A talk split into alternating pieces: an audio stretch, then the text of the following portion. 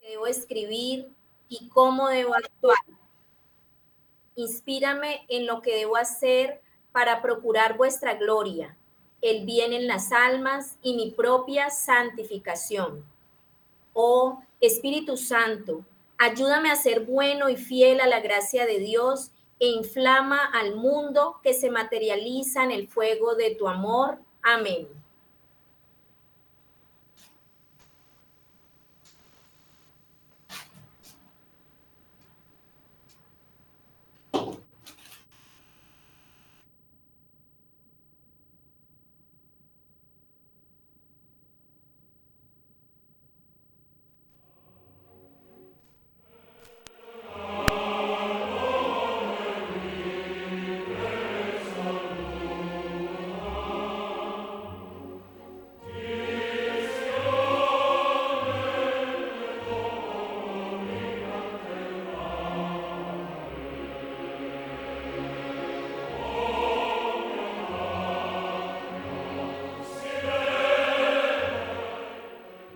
Muy buenas noches. Muy buenas noches, amadísimos oyentes de Radio María. Damos gracias a Dios por permitirnos estar de nuevo con todos ustedes en este espacio de Hagamos Radio. Les agradecemos por su sintonía. Saludo también a mis compañeros de mesa, a la doctora Jafisa eh, Díaz Chavarro, a la doctora Liliana López Delgado, a Bárbara Alonso y a Pablo Daniel de Mayo desde Argentina. ¿Quién les habla? Francia, Elena Gaitán Páez. Todos somos laicos comprometidos al servicio de nuestro Señor y de Mamita María y en este apostolado dentro de nuestra amada Radio María bajo la dirección del Padre Germán Acosta. Radio María, la gracia de una presencia. Esta noche nos acompaña una invitada con una experiencia bastante fuerte espiritualmente aquí en nuestra mesa virtual y hablaremos de, un tema de suma urgencia, pues es una petición que viene del cielo. Pero antes queremos presentarle a la persona que nos hablará de ello y esto eh, va para aquellos que conocen, para recordarla y sobre todo para aquellos que en esta época todavía no han escuchado acerca de esta persona que les voy a presentar. Les hablo entonces de la doctora Gloria Polo.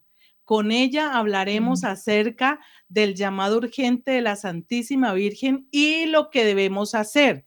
Antes de entrar en este tema tan importante, quiero contarles un poquito, un poquito, es una cápsula acerca de quién es Gloria Polo. Eh, la autora Gloria Polo, y yo les voy a ir contando y ustedes, queridos oyentes, van a ir recreando todo lo que van a escuchar. Para aquellos que no conocen, y pues yo le doy gracias a Dios que ya la conozco personalmente, porque vino a nuestra ciudad de Cali hace poco y tuve la dicha y la bendición de poder estar cerca de ella. Fulminada por un rayo, se encuentra a las puertas del infierno con Jesús y le da una segunda oportunidad. Un rayo le quema de forma espantosa todo su cuerpo, por fuera y por dentro. El cuerpo dice que el cuerpo que ella tiene ahora, dice, eh, después de salir de esta tragedia, es un cuerpo reconstruido. Ella dice que es pura misericordia del Señor. El rayo la carboniza, la deja sin senos, prácticamente se le desaparece toda su carne y sus costillas, el vientre, las piernas. Ella, el rayo le sale por el pie derecho, le carboniza el hígado, le quema los riñones, los pulmones. Ya se pueden imaginar ustedes, queridos oyentes. Según su testimonio, ella era una mujer dominada por la mentalidad del mundo o sea, era una católica dietética o lay, una católica lay, misa cada que le naciera. Tuvo la experiencia de la muerte, terminó eh, ese descenso por entre todos los túneles y llegó a una parte plana desesperada. Esa voluntad de hierro que ella decía tener, que nada, que o sea, que, que nada le quedaba grande, pues allá no le servía de nada, porque ella quería subir igual, estaba allí y, ella ve como el piso se abre, eh, una boca grandísima y siente un vacío impresionante en su cuerpo, un abismo al fondo eh, inenarrable porque lo más espantoso de ese hueco era que no se sentía ni un poquitico del amor de Dios, ni una gotita de esperanza. Y ese hueco tiene como unas chupas, decía ella, y se alan y la alaban y ella gritaba aterrorizada.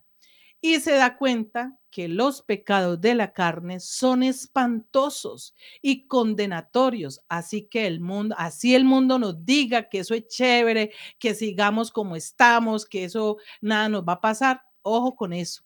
Reconoce ella tristemente que había, se había soltado de la mano del Señor porque los pecados están, dice ella, en el pensamiento, en el alma y en la acción. Gloria Polo vio a Dios, murió y volvió a la vida. Asegura haber visto el infierno y el paraíso en los días posteriores a su accidente. La doctora Gloria Polo entonces renace y ahora dedicada a amar, seguir y servir a Dios al 100%. Doctora Gloria, muy, pero muy buenas noches y bienvenida a nuestra mesa de trabajo de Hagamos Radio. Buenas noches, hermanos. De verdad, no tengo con qué pagarle a nuestro Señor y a nuestra Madre Santísima que nos tenga aquí reunidos a todos. De verdad, no tengo palabras para expresar este momento de alegría. Sabemos que usted es una mujer bastante ocupada. Para todos los que no saben, ella es odontóloga, ella trabaja, bueno, y aparte de la misión, pero nosotros también en Radio María, en esta mesa virtual y todos los oyentes le agradecemos también a usted por disponer ese momento para venirnos a compartir de este gran mensaje que nos trae, doctora. Hablemos ya entonces de este tema tan importante, el llamado urgente que nos hace la Santísima Virgen, de, que se, de qué se trata este llamado, doctora, y qué debemos hacer nosotros que escuchamos esta indicación celestial para poder responder. Bueno, hermanitos, pues miren, como decía mi hermanita en un resumen hermosamente bello, eh, yo, tengo una experiencia en el encuentro con el Señor. En el encuentro con el Señor, el Señor me abre el libro de la vida y me muestra eh, cómo yo trabajé para empezar desde dentro también a atacar a la iglesia, porque lamentablemente cuando uno le sirve a Lucifer, pues termina odiando a la iglesia en ese camino de odio que yo tenía sobre la iglesia, un odio, ¿por qué? Porque cuando uno está en el pecado no quiere que nadie, nadie le diga absolutamente que usted está errado. Y uno quiere eh, decir que Dios no existe, pero que si existe, uno está dentro de los parámetros de una salvación, si es que Dios existe. Cuando a mí me cae el rayo, nuestro Señor, en su infinita misericordia, me abre el libro de la vida y me muestra el grandísimo ataque que, estaban, que estaba recibiendo la iglesia de una manera asolapada e infiltrada en todos los ámbitos de la iglesia y, y por fuera para querer destruir eh, la fe, la verdadera fe y religión que es la nuestra. Y dentro de este, de, dentro de este em, visión de, de, de mi vida, y de mi vida dentro de la iglesia, yo veo como nuestro Señor me muestra un ejemplo. Solo le voy a hablar de un ejemplo, de todo lo que fue mi camino por la existencia, que se encadena justo con este llamado de la Madre del Cielo. ¿Cómo sucede esto? Sucede cuando yo vivía, tenía cercanía a una casa cural, una casa de un sacerdote bastante anciano.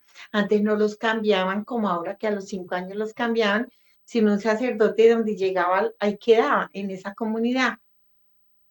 Este fue un sacerdote que sirvió siempre a la comunidad y del cual nadie habló nada bueno de un sacerdote entregado al servicio. ¿Qué sucede? Una, eh, empiezo a ver una noche como eh, furtivamente llegaban de unos carros y bajaban unos jóvenes a la casa sacerdotal, a la casa del sacerdote. ¿Y qué podía pensar cuando uno no tiene a Dios? Por supuesto que pensé, ese, sacerdote es homosexual, es un depravado, mete los muchachitos por la noche, bien tarde. Entonces, ¿qué me muestra el Señor? Pues el Señor me muestra cómo de mi lengua no se quedó con ese, eh, esa mirada calumniosa y retorcida, sino que mi voz proclamo y empiezo a botar de mi veneno que está en mi corazón.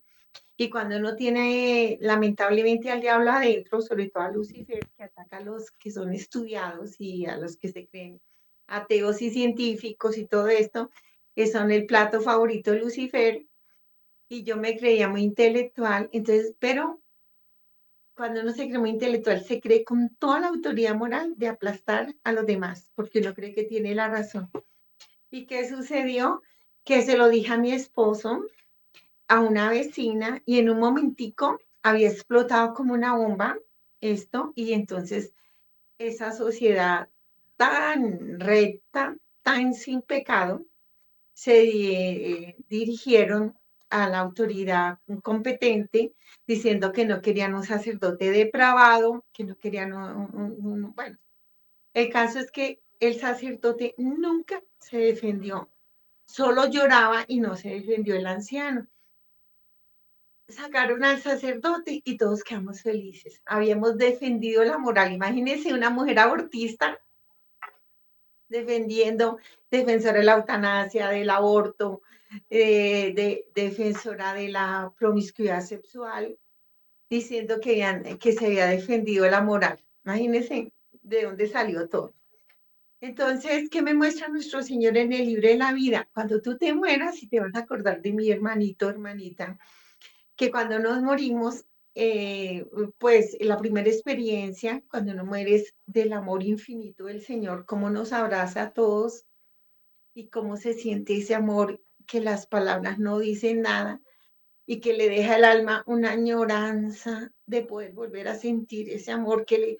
Y cuando uno dice amor, se nota la pobreza del lenguaje humano, porque uno no puede describir qué es el amor de Dios de veras que yo quisiera tener las palabras para mostrar esto a mis hermanos. Entonces, a mí me cae el rayo, el Señor me abraza, me muestra cuán es grande su amor, pero ¿y cómo me buscó? Y ese es el, inicial, se ve la luz, el túnel ascendente que son las manos del Señor que nos alza, cómo nos pone su corazón y nos abraza. Es hermosísimo después de que tú te sientes abrazada ves el corazón traspasado de Jesús y ves la entrada al cielo, que es a través del corazón eucarístico traspasado de Jesús. No hay otra entrada, así nos digan que todos los caminos conducen, solo hay un camino, que es el corazón eucarístico de Jesús. Mi sobrino entra, yo me quedo afuera. ¿Por qué yo no entro? Porque yo misma, sin que a mí no me dijeran, oye, tú no entras pecadora, yo misma me doy cuenta que yo estoy en pecado mortal y no voy a entrar y siento el dolor de Jesús. ¿Cómo me buscó? ¿Cómo me buscó toda mi vida? Toda mi vida. Toda mi vida, a pesar de mis terribles pecados. Es un Dios que está a la búsqueda del pecador, que no quiere que se pierda las oportunidades que le da uno, las personas que oran por uno en el camino de la vida. Eh, y uno ve toda, toda el llamado misericordioso de Dios en el camino de la vida pero Dios respeta la voluntad. Ya nuestro Señor, después de abrazarme, me entrega a mi papá. ¿Cuál era mi papá? Pues el padre del aborto, el de la eutanasia, el de las depravaciones sexuales, él. Cuando nuestro Señor me, va a entregar, me abren, bueno, hablar del, no voy a hablar del testimonio, porque son las cárceles y todo eso que dijo mi hermana, llegó a un hueco espantoso y cuando llegó a este hueco espantoso, San Miguel me coge de los pies, gracias a Dios, no entré al infierno. ¿Cómo será el infierno de aterrador si es que por donde anduve fue tan terriblemente espantoso y no fue el infierno? Señor, ampáranos a todos de llegar por allá. Y a mí me haré en el libro de la vida. Entonces, ¿tú qué vas a ver en el libro de la vida? Toda tu vida sin tiempo, sin espacio, en un instante de la nada, porque no existe medida. Y, Dios te muestra tu vida en, en un instante, pero te muestra tu caminar, no con la visión nuestra, sino con la mirada de Dios y las consecuencias de cada uno de nuestros actos. No voy a hablar del testimonio, pero sí me quiero referir eh, a este sacerdote. Entonces, cuando nuestro Señor nos muestra cómo vomito ese veneno. Entonces me muestran qué pasó, lo que yo no había visto. ¿Y qué había pasado? Pues eran en, personas políticas muy importantes que tenían, eh, que cinco de los cinco chicos eran eh, amigos y se reunían, y entonces los, los papás viajando todo el tiempo. Cuando a una de las señoras que tenían que viajar le cancelan el vuelo, ella regresa a su casa. Cuando ella entra a su penthouse, ve a esos jóvenes invocando al diablo y haciendo un montón de barbaridades, desnudo, bueno, la cosa más pavorosa, ella pega el grito, llama a los otros papás. Ahí sí todos, ¿qué vamos a hacer con estos muchachos que se están consagrando al diablo? Pues eh, que están haciendo todas estas barbaridades. Fácil, el sacerdote. Entonces van y le dicen al padre, pero como eran personas políticas importantes, pues había que cuidar el buen nombre de ellos. Entonces el padre pues accede en ese, en ese amor generoso ese sacerdote y él accede a que ellos llegaran tarde, que no fueran reconocidos por ser personas públicas y empieza a hacerles un seminario, un taller, eh, a, dedicarles tiempos en, oración y todo esto. Y, y, cuando ya estos muchachos ya van más avanzaditos eh, y van saliendo de las garras del, del demonio y, y el, el sacerdote ya tiene bastante adelantadito todo ese, ese proceso de liberación y de sanación de estos muchachos. Se encuentra, el diablo utiliza la perversión mía, donde yo me creía la mejor mujer del mundo, sana, buena, la que no roba y no mata. Es que imaginen que queda tan terrible la de Lucifer, que dice uno que es inteligente, es abortista y dice que no ha matado. Y eso es lo que hace Lucifer. Lucifer inunda a, la, persona, le reprograma su manera de, ver las cosas de manera que siendo la persona más brutalmente asesina, se cree buena y se cree santa. ¿Qué pasa? Volviendo al, sacerdote. Cuando Lucifer me, eh, me usa para destruir la obra de conversión y santidad que estaba caminando ese sacerdote, arrancándole estos cinco muchachos al, al demonio. Entonces se viene el escándalo y entonces, ¿qué pasa? Pues el sacerdote no se defendió por cuidar a los jóvenes. Eh, los jóvenes estaban furiosos porque querían que sus padres salieran a la defensa del sacerdote, pero nadie, ni ellos, nadie los defendió nadie defendió al sacerdote y después de entregar toda una vida, el sacerdote salió como si fuera lo peor. Pero lo triste es que, que sigue cuando si él me muestra de estos cinco chicos, dos regresan al satanismo, furiosos, odiando a la iglesia, porque le habían cogido cariño al sacerdote. Le pareció, le parecía un acto de gran crueldad que no se hubiera hecho una buena investigación y que simplemente por una calumnia, una comunidad, el sacerdote salía así. Todos los jóvenes retornan al satanismo. Y ellos eh, ya querían consagrarse al demonio. Y para consagrarse al demonio, ellos tenían que merodear en los, en los parques como si robaban un bebé para una misa negra. Y, y sí, y empezaron a estudiar a una señora, una señora que iba muy confiadita con su bebecito y eso.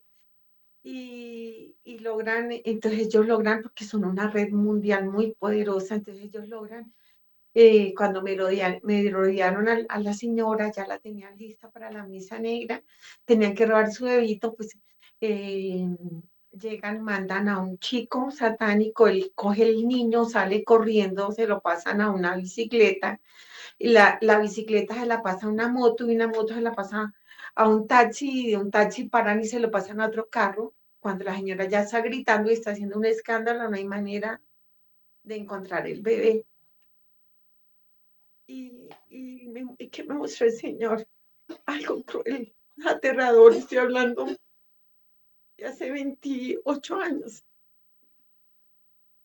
Se llevaron el bebé en una, como en una, en una cueva por los lados de, de Monserrate, allá ah, como un hueco esculpido como una roca. Se reunieron todos ellos, los de ese núcleo, de ese círculo de satanismo. Los chicos se visten, hacen todo el ritual y todo eso.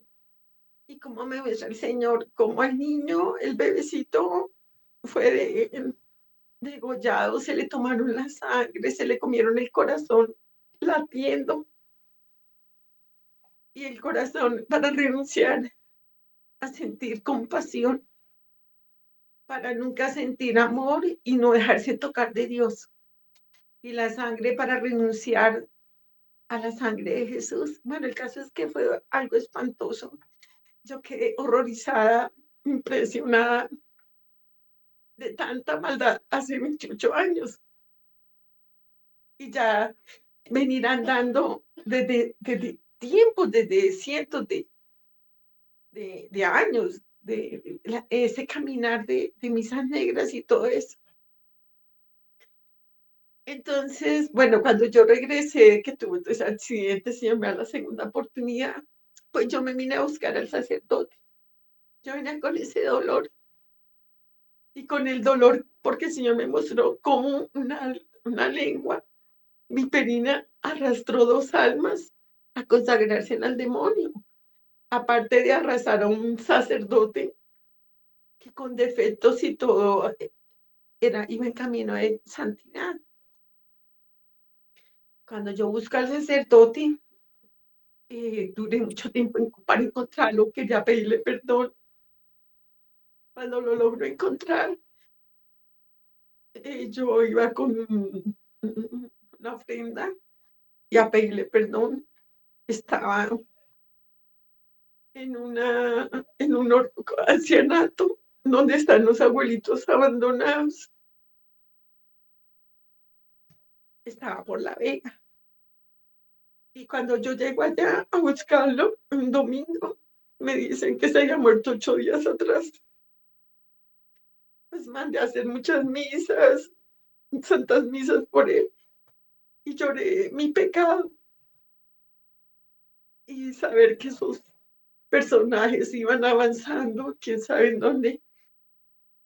Pero así quedó. Porque cuando tú no puedes cambiar algo, como que quieres como anestesiarlo, como olvidarlo, como no hacerlo vivo en tu conciencia.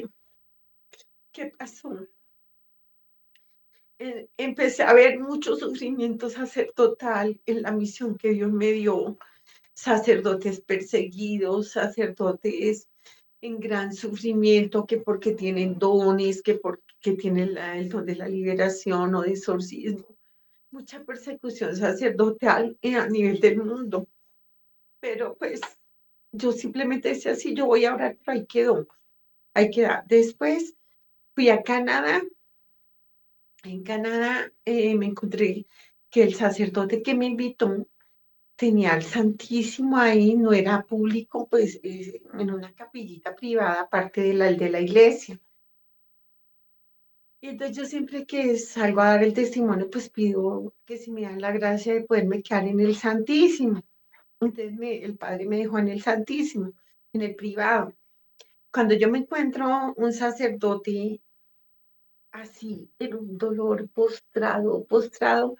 No era de este continente, era de otro continente.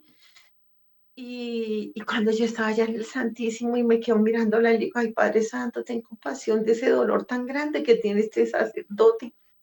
Pero seguí adorando. Cuando, cuando escucho una voz que me dice, dile que dile que dile que va a estar que va a salir un escándalo un escándalo sacerdotal que va a estremecer y va a menoscabar la fe de allá y entonces eh, yo le yo me quedé callada. Al principio no me atreví no o sea me quedé callada. Yo me puse a orar yo dije Dios mío me lo, me lo imaginando quién sabe qué cuando uno tiene pereza de obedecer a Dios, quiere encontrarle excusa. Cuando el Señor vuelve y me dice, levántate y dile, pues yo me levanté, le digo al Padre, Padre, eh, lo filmaron, a usted le han filmado y esa filmación va a salir, la van a publicar y va a ser un terrible escándalo que va a acabar con la, con la fe. Él hablaba en un idioma absolutamente distinto. Yo estaba en un lugar donde se hablaba francés, yo hablaba español, no tenía ni idea de francés y mucho menos de lo que estaba hablando el padre o sea, de, su idioma. Y entonces cuando el padre se ataca a llorar, o sea, yo creo que fue el Espíritu Santo que permitió que nos entendiera, que me entendiera. Y entonces él se ataca a llorar y, y empieza a decir, piedad, piedad, piedad. Y entonces llama a una, a una joven y esa joven habla español y hablaba su idioma. Aparte de que hablaba francés. Entonces, pues la nitidez de del diálogo, no sé qué tanto pudo haber sido, pero él, solo, él llorando me y sale todo el mundo, solo nos quedamos los tres y dice, eh, Gloria, yo era un sacerdote enamoradísimo de Cristo.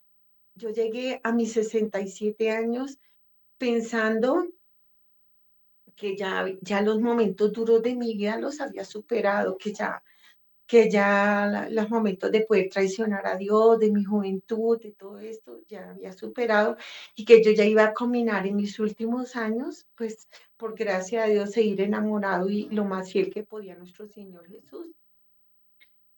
Yo tengo el, Dios me regaló el don del exorcismo y, él, y mi obispo me, me apoyó todo el tiempo de manera que yo tenía, tengo un programa de televisión, y pues eso ha levantado mucho la fe allá y bueno, el caso es que me cuenta esto y me dice, pero Gloria, imagínese que, que llegó, una, llegó una niña joven, muy, muy jovencita, muy bonita, y me dice, padre, ayúdeme, tengo un espíritu de suicidio, no puedo, yo siento que no voy a poder con eso, yo siento que me la va a ganar, no puedo, yo he luchado, pero no puedo para resumir un poco más la historia, el padre se compromete con esa niña a hacerle exorcismos, liberaciones, pero cuando él empieza a darse cuenta que se le vuelve un pensamiento obsesivo a esa niña y que a todo momento la está pensando, de hecho ella, ella no tenía llave en, el, en, el, en su penthouse, porque ella decía que si ella se mataba no, no pudiera entrar las personas a recogerla. Entonces el padre muchas veces tuvo que salir corriendo hasta, hasta, su apartamento, orar por ella, que le pasara e, ese, ese ataque de quererse suicidar y luego se iba. Pero cuando él se da cuenta que ya se le vuelve un pensamiento obsesivo a esa niña, dice, esto ya no viene de Dios. Le llama a la niña y le dice, mira, si yo en tanto tiempo no he logrado que ese espíritu de suicidio se vaya, es porque usted tiene que buscar otro sacerdote, no soy yo. Entonces eh, la, la niña, la niña dice, sí, está bien, padre, yo lo acepto, yo no voy a molestar más nada, yo estoy cansada con esta lucha, eh, es, gracias por todo. Y bueno, así que cuando el, padre, el sacerdote está durmiendo, a la madrugada suena el teléfono, él se despierta medio dormido cuando siente el viento furioso, así, un ventarrón fuertísimo, y, él se asusta. ¿Quién? ¿Quién? Entonces le dice la chica, padre, gracias, hasta luego, me voy. Entonces, ¿cómo así que me voy? ¿Para dónde se va? No, estoy en la cornisa de mi edificio, me voy a suicidar. Ya me cansé. Entonces él sale corriendo como loco, se va en su auto, llega a la casa, efectivamente la niña está en la cornisa del edificio, era, era hora de la madrugada ya, entonces él llega corriendo, dice, si esta niña se mata, ¿yo cómo le voy a responder a nuestro Señor? Él llega corriendo, llorando, arrepentido de haber votado a esta niña, la encuentra efectivamente en la cornisa con un ventanal gigantesco y la niña se había salido a él, logra cogerla de la mano, al fin la convence, ella le entrega, le da la mano y cuando él la jala hacia adentro, hasta ahí se acuerda, quedó inconsciente cuando él recupera el conocimiento, se encuentra desnudo haciendo el amor con esta niña. Él empieza, él, empieza a gritar, a, llorar y, y, él se va, pero se le vuelve una obsesión sexual y a todo momento quería tener relaciones con esta niña. Bueno, el caso es que, que cuando, cuando se le vuelve una obsesión, él, empieza a llorar, y él, lloraba, él suplicaba, le pedía a Dios abandonar a esta niña, pero no podía. Un día que eh, estaba en ayuno y lloró mucho y, estaba haciendo el amor con esta niña y le dice, Virgencita, ayúdame, por favor, yo te lo pido. Tú sabes que yo no deseo esto, mi carne se enfermó, no, no puede salir de esta de, estas ansias con esta niña, pero ayuda a mi madrecita. Cuando él está orando y él, y él lloraba y empieza a orarle a, la, a nuestra Madre del Cielo, voltea a mirar a esta muchacha y ve, no la ve a ella, sino de una serpiente con ojos de fuego. Y entonces él retira, la retira de encima y le dice, empieza a hacer exorcismo y ya no ve a la serpiente, ve a la muchacha y la muchacha dice, olvídelo, padre. Nosotros somos una red mundial. Nosotros tenemos círculos céntricos, concéntricos, excéntricos, y cuando un sacerdote tiene mucha luz y mueve gente, le caemos. Inicialmente lo local, y si el local no puede, le, le, apoya el que está más allá y le apoya más allá. Pero usted fue un sacerdote que nos salió muy caro. Para hacerlo caer usted, padre, no podíamos. Y nos tocó llegar al punto de hacer un sacrificio humano cada hora en distintas partes del mundo. Nos lo soltaba una hora a un país y lo agarraba a otro, y lo agarraba a otro porque usted no salió muy duro, demasiado duro, hasta, que al fin cayó. Y sabe que, padre, yo sí me iba a suicidar porque yo era una niña también de oración, de un grupo de oración de jóvenes, y también me llegó un, joven eh, que sabía teología, que sabía todo esto, y este joven eh, me sedujo y yo terminé así como usted, padre enferma sexual.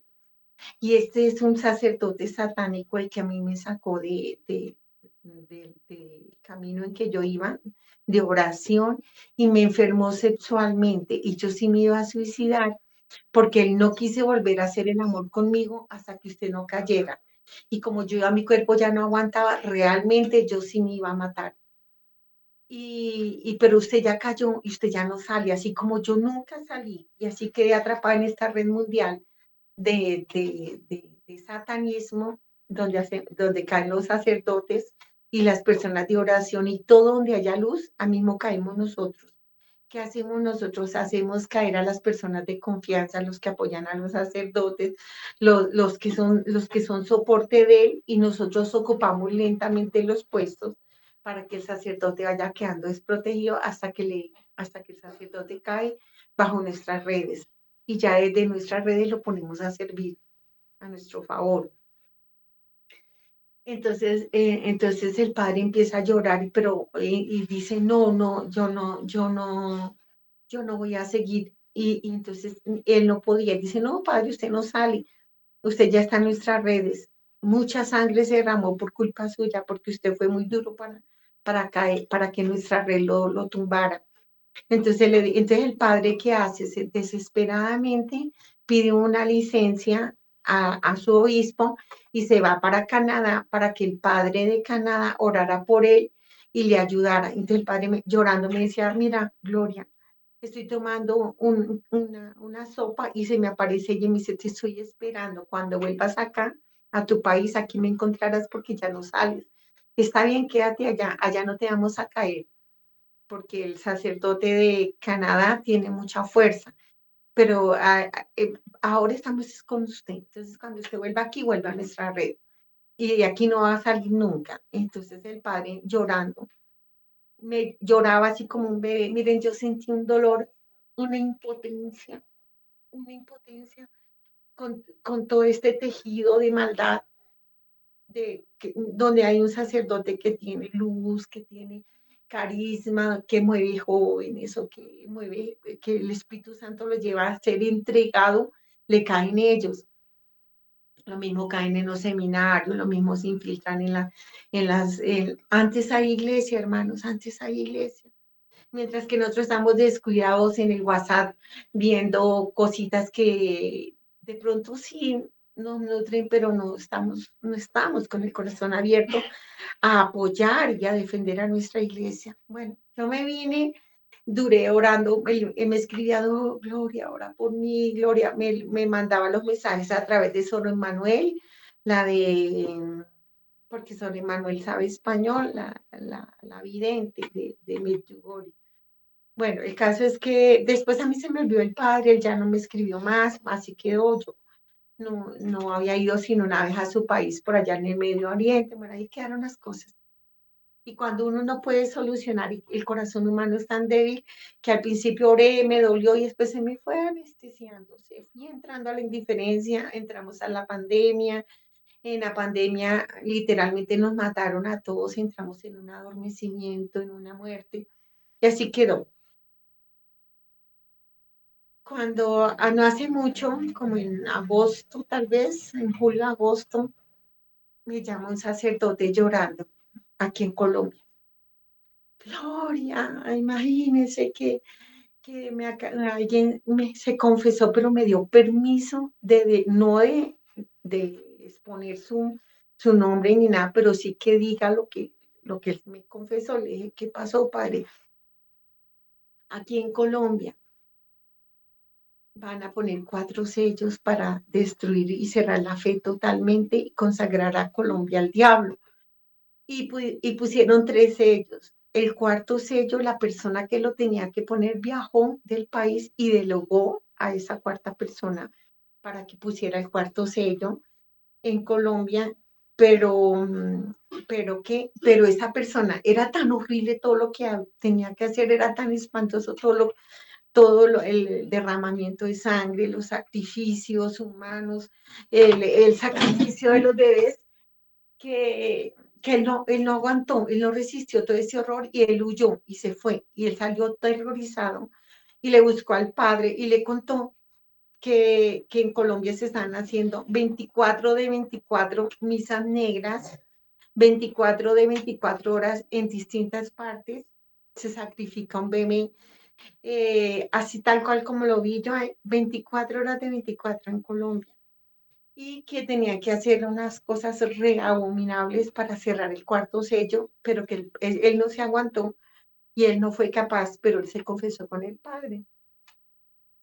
El padre se puso a llorar toda la noche en el Santísimo, llorando y diciéndole al Señor que tuviera piedad, que cómo podía ser posible que pudiera llegar a tanta maldad como para hacer una misa negra sacrificando un bebé.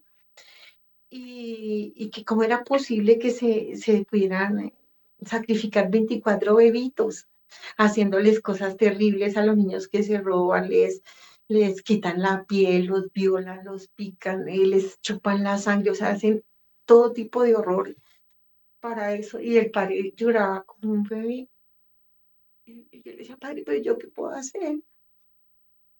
O sea, o sea, usted, ah, no, él me dijo, Gloria, y entonces yo lloré todo el tiempo al Señor y le dije, Señor, ¿qué hacer? Yo tampoco puedo denunciar porque eh, eh, se expondría en peligro a eso, a esa persona que se está confesando. Y, y, y, y entonces el Señor en el Santísimo le dijo, llama a Gloria Polo. Entonces, cuando me dice, y entonces yo ya cumplo, Gloria, porque aquí ya me despido. Y el padre, ¿cómo así que yo me despido? ¿Cómo así? ¿Y yo qué? ¿Yo qué voy a hacer? Como que usted me dice que llame a Gloria Flor si yo no soy nada, no soy sacerdote, no soy nada, no tengo poder, no tengo nada, o sea, no tengo poder dentro de la iglesia, no tengo nada, yo es, nada, de hecho estoy más retirada que, que, activa. Y el padre dijo, pues yo no sé, eso dijo el Señor, si él dijo el Señor, yo, yo esto. Y entonces yo ya le dije a usted, pues le digo que me quedé demasiado preocupada. Y, me puse a orar y me puse a, a llorar porque se me reavivó las muertes de todos los bebés, lo que yo vi con mis ojos cuando en el libro de la vida mataron ese bebé, el grito es inocente.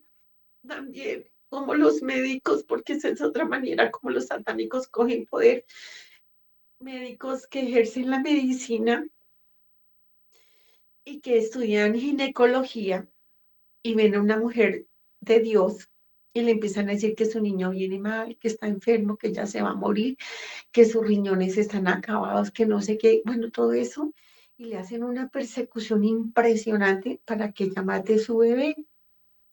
Y, ellos mismos lo, lo, matan y ellos mismos están eh, al, conscientemente, eh, matando un niño de una hija de Dios a las cuales apunta de miedo. Bueno, el caso es que es demasiado largo esto para, para complicarlos con todo esta, este horror.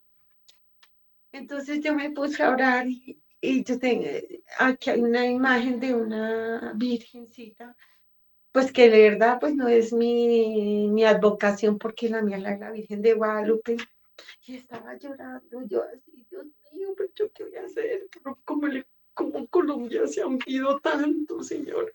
¿Cómo podemos llegar a esos niveles como en Francia y en otros países de tanta perversión?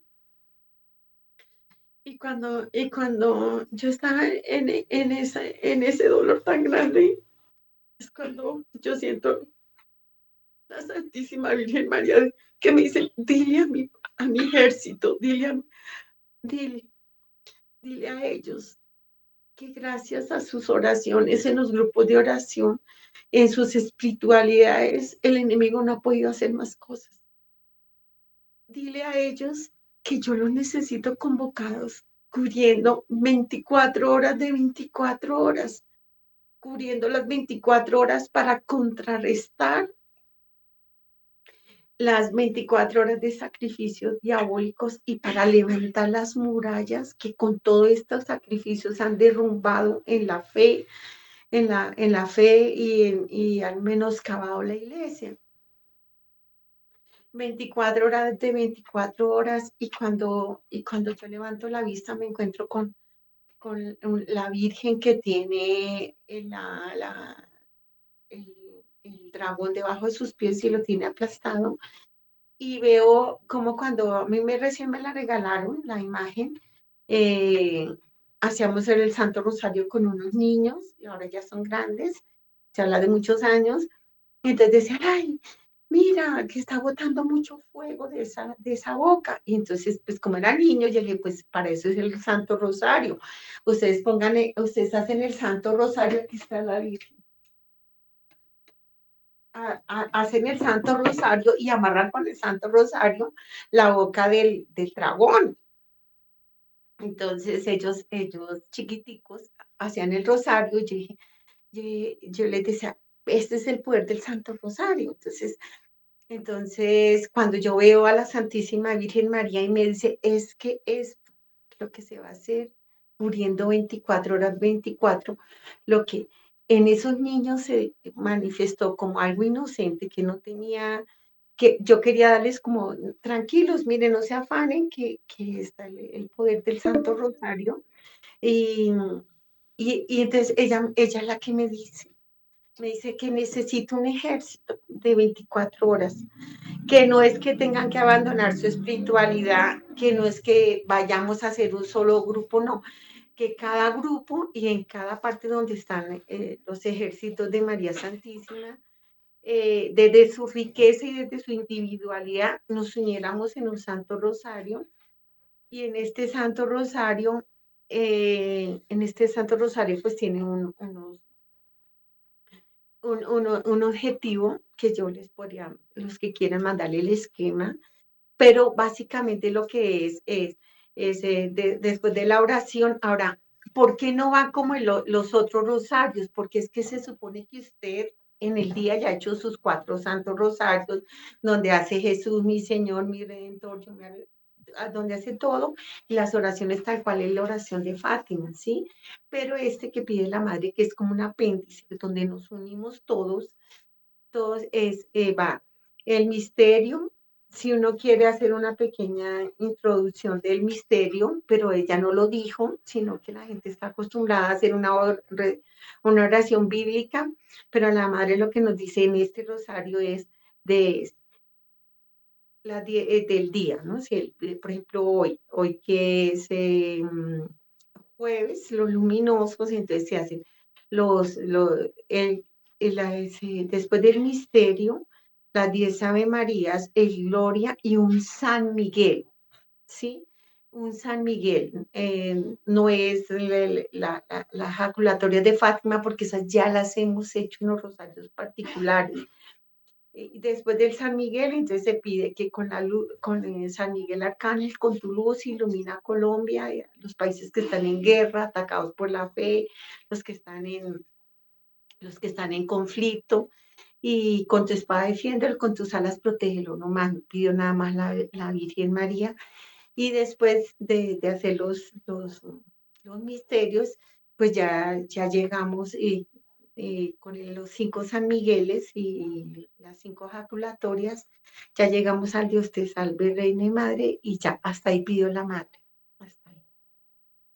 Hasta ahí. Eso fue textual lo que ella pidió. Su ejército de toda que no importa eh, si tú eres de lazos de amor mariano, si tú eres de Maús, es que yo no, eh, eh, ella, no, ella no está diciendo, oiga, deje de ser Maús, deje de ser de amor mariano, no, deje de hacer su santo rosario, no, es un anexo, es un regalo que le estamos dando cada una a nuestra madre con la intención de contrarrestar todas las obras del satanismo, toda esta, este, esta red de los círculos céntricos, concéntricos, excéntricos. Bueno, la verdad es, mm, es toda una red ¿sí? que tiene el satanismo para querer destruir nuestra iglesia y sobre todo nuestros sacerdotes, por amor sacerdotal, por amor a nuestra madre, por ese llamado. Yo no, es que yo he sido vocera, no lo merezco, soy una miserable criatura, pero ella misma me lo mandó ella me mandó que convocara y 24 horas, 24 horas. Llevamos como desde julio y entonces la primera la hicimos por Colombia. El que, el que le empiece nuevo tiene que empezar a hacer tres líneas, una descendente, una ascendente y una descendente, que se coge cada departamento de nuestro país por ejemplo, a, Amazonas, Atlántico, así vamos haciendo hasta llegar a Baupés, que es el último por orden alfabético. Y la primera línea la hacemos en reparación a nuestro, a nuestro Padre Dios. Por, por los agravios, por todo esto. La segunda línea, que es ascendente, que empieza de Baupés a Amazonas, que va así, de abajo hacia arriba, porque empieza de la B a la A, se le ofrece a nuestro Señor Jesús por, por todos los agravios, los ultrajes, las indiferencias que, se le ha, que ha recibido nuestro Señor Jesús Eucaristía, no solo por los satánicos, sino por su mismo pueblo, por sus mismos consagrados que se acostumbran a Él y les falta, como que si fuera, no se le da la adoración y en reparación a todos estos agravios y ultrajes que recibe nuestro Señor Jesús Eucaristía. Y la tercera línea descendente es al Espíritu Santo, pidiendo que queme la oscuridad de la mente y el corazón de todos los colombianos y todos los que habitan esta nación, empezando de, de, A, desde Amazonas hasta Baupés. Sí, cada día tiene un departamento. Esto también lo están replicando en otros, en otros mm, países. En otros países han empezado también las tres líneas, la ascendente, la descendente, igualito porque ese esquema lo dio la Virgen Santísima, para que, para detener y romper eh, los sellos que ya han puesto en nuestras naciones. Casi todos los, casi todas nuestras naciones están selladas, casi todas tienen las cuatro consagraciones, las cuatro, es, por eso hay dentro de esto hay cuatro esquinas porque cada departamento, cada país tiene cuatro esquinitas, una, dos arriba, dos abajo, y así sea redondo, igual se da. Y entonces, por ejemplo, en la de Colombia, cuatro esquinas tiene Colombia, cuatro arcángeles las custodian, San Miguel, arriba, San Gabriel, San Rafael y el arcángel custodio que nuestro Señor está nombrando para defender la verdadera fe de Colombia. Y, y hacemos y, decimos huir enemigo malo porque no tiene nada que hacer aquí, porque Colombia, este país le pertenece a Jesucristo. Eh, Colombia es de Cristo, en Cristo vive y a Él va a volver, ¿sí? Entonces es más o menos lo que pide nuestra madre, que es custodiar y para que sean levantadas las, las, las, las, murallas de defensa. Esa es la invitación, hermanos. Esa es la invitación que hace nuestra madre. Nosotros ya llevamos desde julio, eh, por gracia de nuestro Señor, yo no tengo nada que ver ahí, pero se han creado unos grupos de WhatsApp y dice, con María lucharemos por Colombia. Vienen muchísimas comunidades, hay comunidad, hay gente que entra, hay gente que sale, hay gente que se aburre porque pues el todo no es empezar. Lo más grande de toda misión es empezar, continuar y que Dios nos conceda la gracia de morir batallando de la mano de la Virgen María. No en nuestros méritos, sino en los méritos de Jesucristo el Señor que están aquí. El Santo Rosario. El Santo Rosario. Esa es la invitación, hermanos.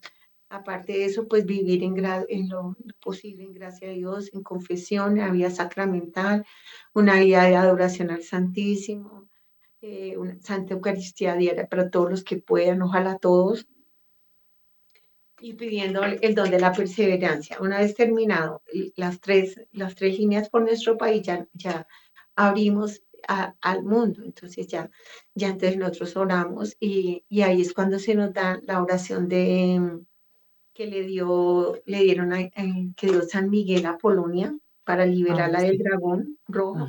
Y entonces ahí donde dice por, entonces en esa oración ya es, ya, ya es, ya no es la de Colombia, ¿sí me entiendes? Ya, tú empiezas por tu país, pero, pero es que la madre, eh, la madre no dice quédate con tu país, ¿no? Ya tienes que a, a, las otras naciones. Entonces, a todos los demás países. A todos los demás países porque todos formamos un cuerpo. La, iglesia es universal, entonces, entonces cuando dice, eh, por ejemplo, Santísima Trinidad, un solo Dios, humildemente, por la intercesión de la Santísima Virgen María y de todos los ángeles y santos del cielo, que nos dé la enorme gracia de poder vencer las fuerzas del mal en, entonces Polonia, Australia, Nicaragua, Costa Rica, Argentina, Brasil, nombra uno de los países y todo el mundo que obviamente que es muy difícil lograr a todo el mundo. Y entonces ahí es cuando, cuando ya, ya nuestro corazón se sale de la, del país para, para orar por el mundo. Ahora, ¿qué pasó? Nosotros estamos así, pero entonces, como no siguió entrando gente nueva para seguir mm, custodiando a Colombia, otra vez el cuarto sello. Entonces nos tocó devolvernos eh, aunque oramos por el mundo, nos tocó devolvernos a, Colombia porque siguen peleando, obvio, obvio que, ellos siguen peleando para que les falta el cuarto sello y están haciendo cosas pavorosas para lograrlo, pero pavorosas, ustedes no se imaginan todo el horror. Doctora, por lo menos se necesitan 24 personas, 24 personas, una por hora una por hora. Bendito Dios. Doctora, vea, el tiempo nos apremia.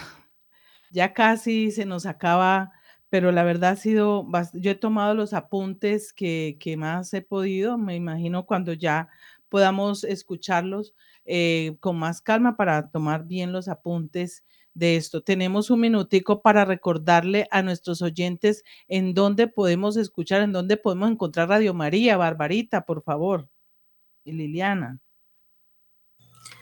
Bueno, le recordamos a todos nuestros oyentes que podemos escuchar en Spotify, en Facebook Live, en YouTube, Telegram Radio María, www.radiomariacol.org slash radio en vivo. Pero también podemos escucharlo en nuestros teléfonos móviles, descargar las siguientes aplicaciones, RM Play o Radio María Colombia, para que escuchen toda nuestra programación. No se pierdan esos temas tan interesantes. Bueno, sí, y los invitamos que estén allí pendientes en Spotify o sí, que ahí suben todos estos programas para que los vuelvan a escuchar, tomen los apuntes, por favor. Vamos a tratar de que, de, de, de responderle a la Virgen, por lo menos lo que le decía la doctora, se necesitan 24 personas, se necesitan 24 personas para poder hacer las 24 horas. Es como cuando hacen las 24 horas de la pasión, se necesitan 24 personas, 12 horas eh, eh, en este proceso, en este ejercicio. Doctora Gloria, quería uno quedarse, eh, escucharla más y más de toda esa experiencia, pero pues el tiempo nos apremia. Le queremos agradecer de parte de todos los oyentes de nuestra amada Radio María. Usted es muy allegada también a Radio María. Eh, le agradecemos por su disposición y por toda esta explicación eh, que, que, nos ha dado, esa información necesaria que viene del cielo, ese pedido de la Virgen y pues las indicaciones que nos ha dado, doctora. Muchísimas gracias. Dios les bendiga, los amo en el amor de Dios y que Dios nos conceda vivir y morir de la mano de la Virgen María. Que así sea. Y amando a la iglesia y a los sacerdotes, especialmente los sacerdotes en crisis, en las garras de esta red pavorosa mundial del demonio. Amén. Antes de que Pablo nos termine con la oración de la espada de Dios, quiero decirle a todos los oyentes muchísimas gracias, a mis compañeros de mesa, muchísimas gracias y que tengan una santa noche y que el Señor nos dé ese descanso profundo y reparador y que la Santísima Virgen María nos abrigue bajo el amparo de su manto. Pablo, terminemos con la oración de la espada, por favor. Sí, cómo no. En el nombre del Padre, del Hijo y del Espíritu Santo. Amén. Espada de Dios, fuerza de Dios, fuego del Espíritu Santo, acero divino hecho con el aliento de Dios, atraviesa, purifica, limpia, lava, expulsa al pérfido enemigo. Danos la fortaleza de los hijos de Dios y ponnos de pie delante del Señor. Amén. Amén, amén, amén. Doctora, Muchísimas gracias. De todas maneras, usted sabe que esta es su casa y por aquí cuando, cuando quiera estamos dispuestos para que nos siga enseñando, nos siga compartiendo todas esas experiencias. ¿Listo? Muchísimas gracias. Gracias, un abrazo a eh, todos.